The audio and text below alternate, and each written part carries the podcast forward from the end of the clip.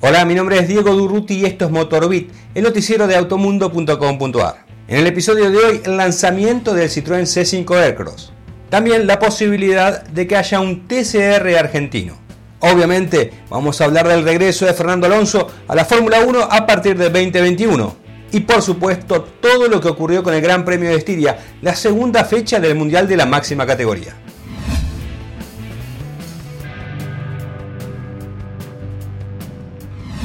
Citroën Argentina realizó vía streaming el lanzamiento del Citroën C5 Aircross, su principal novedad para este 2020. Este SUV mediano, que se fabrica en Francia, utiliza la plataforma modular EMP2, la misma que se emplea, por ejemplo, en el Peugeot 3008. Se destaca por un conjunto de mejoras englobadas en el programa Citroën Advanced Comfort. Esto incluye, entre otras cosas, butacas más anchas y confortables, asientos traseros independientes, una mayor insonorización y un nuevo sistema de suspensión. El panel de a bordo incluye un tablero de instrumentos 100% digital con un enorme display Full HD de 12.3 pulgadas que puede personalizarse con diferentes serigrafías e información. El C5 Aircross está equipado con el moderno motor THP 1.6 de 165 caballos. El impulsor está acoplado a una caja automática secuencial que permite pasajes de marcha suaves, sin golpes o pérdida de potencia. Para más información sobre el Citroën C5 Aircross, te invito a que visites automundo.com.ar.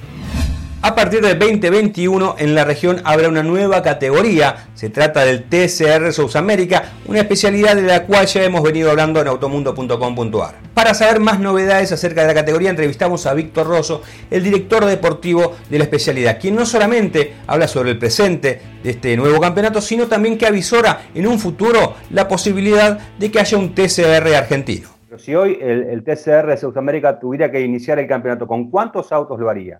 De, gente que tenés, eh, gente que ha confirmado. hoy, por hoy, por hoy eh, vos me decís así, te digo, hoy, hoy por hoy ya habría 20 autos entre Chile, Uruguay, este, Brasil y Argentina. Eh, o sea, te digo más, es más en los países limítrofes que en Argentina mismo. En Argentina nosotros tenemos, tenemos Super TC2000, tenemos todos los autos ahí. Este, tenemos muchas categorías, el TN, muchas categorías que, que tienen muchos autos. Entonces, eh, lo bueno que tiene también que hacer una categoría sudamericana eh, no, va, no va a complicar hoy a las categorías nacionales.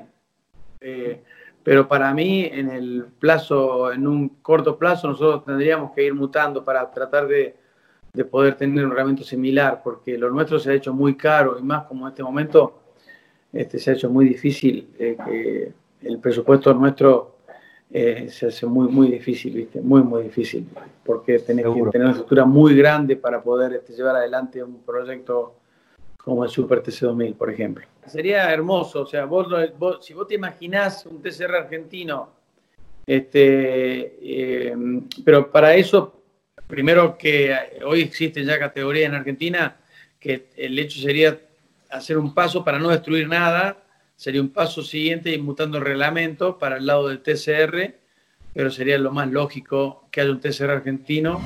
Una de las grandes noticias de la Fórmula 1 de los últimos días es el acuerdo al cual llegó el equipo Renault para incorporar a Fernando Alonso a partir de 2021 en reemplazo de Daniel Ricciardo, quien se marchará a McLaren. Obviamente el regreso del bicampeón a los 39 años da mucha tela para cortar, pero qué mejor que escuchar al propio Alonso que explica por qué vuelve en 2021 y cuál es su objetivo para 2022. Los coches que están corriendo estos fines de semana van a ser los que van a correr el año que viene, porque eh, con el retraso de la nueva normativa del 2022 lo que ha hecho la Fórmula 1 es continuar y para abaratar los costes, los coches que están corriendo este año, pasarlos al año que viene.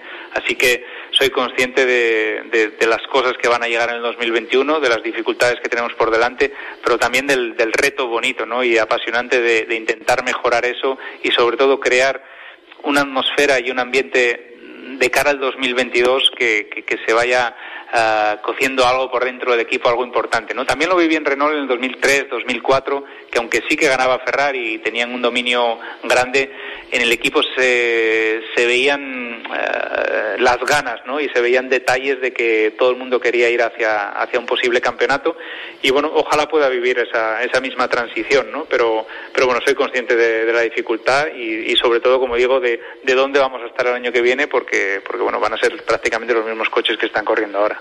En el 2022 los coches van a ser muy diferentes, eh, tienen que, cambiar por completo las filosofías, digamos, de, diseño del coche, tanto aerodinámica como de neumáticos, eh, como de efecto suelo. El motor más o menos se va a mantener parecido, pero, pero creo que va a haber eh, una mayor igualdad. las reglas están también muy, muy estrictas y los ingenieros no van a tener tanto, tanto libertad de desarrollo, hay muchas piezas que son iguales para todos, hay un eh, límite de presupuesto, así que no va a haber equipos que gasten tres veces más y tengan más recursos, sino que todo va a estar un poco más igualado. Y bueno, aunque no se sabe el resultado, todo apunta que, o todo tiene la, la mente puesta en que se igualen mucho las, las prestaciones de los coches y que los pilotos luchen más de, de, tú a tú. Y bueno, pues ojalá sea así, ¿no? Y, y bueno, yo creo que todos esperamos ver una Fórmula 1 un poco más igualada y que no gane Mercedes todas las carreras como, como estos últimos años. La Fórmula 1 tuvo su segunda fecha de la temporada con el Gran Premio de Estiria, llamado de esta manera debido a ser el nombre de la provincia que alberga al circuito Red Bull Ring. El gran protagonista del fin de semana fue sin dudas el inglés Lewis Hamilton, quien el día sábado logró una magnífica pole position bajo la lluvia. En la competencia las cosas se le facilitaron a Hamilton a partir de una muy buena largada que le permitió alejarse de sus eventuales escoltas. En un primer momento el holandés Max Verstappen del equipo Red Bull y ya sobre el final de la competencia su propio compañero de equipo, el finlandés Valtteri Bottas. Hamilton obtuvo así su victoria número 85 en la categoría y se puso solamente a 6 de igualar el récord que ostenta el alemán Michael Schumacher. Los restantes escalones del podio fueron ocupados por Bottas, que con este resultado, sumado al triunfo que había obtenido la semana pasada en Austria, se mantiene al frente del campeonato, y Verstappen, quien debió conformarse con el último escalón después de ser gran protagonista y de intentar alcanzar a la flecha negra de Hamilton. Y otro de los grandes protagonistas que tuvo esta competencia fue sin dudas el mexicano Sergio Pérez, debido a su gran remontada con el auto de Racing Point. Largó 17, llegó a estar en el quinto lugar y finalmente cruzó la meta en el sexto puesto.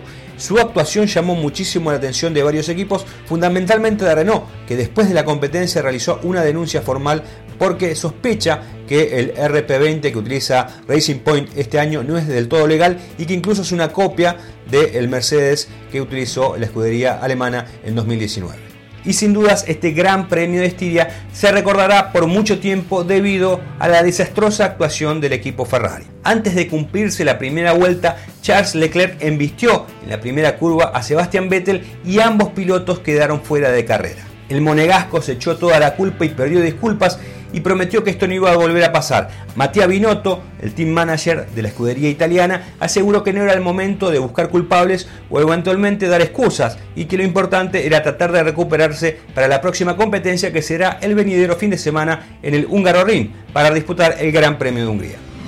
Y esto fue Motorbit, el noticiero de automundo.com.ar.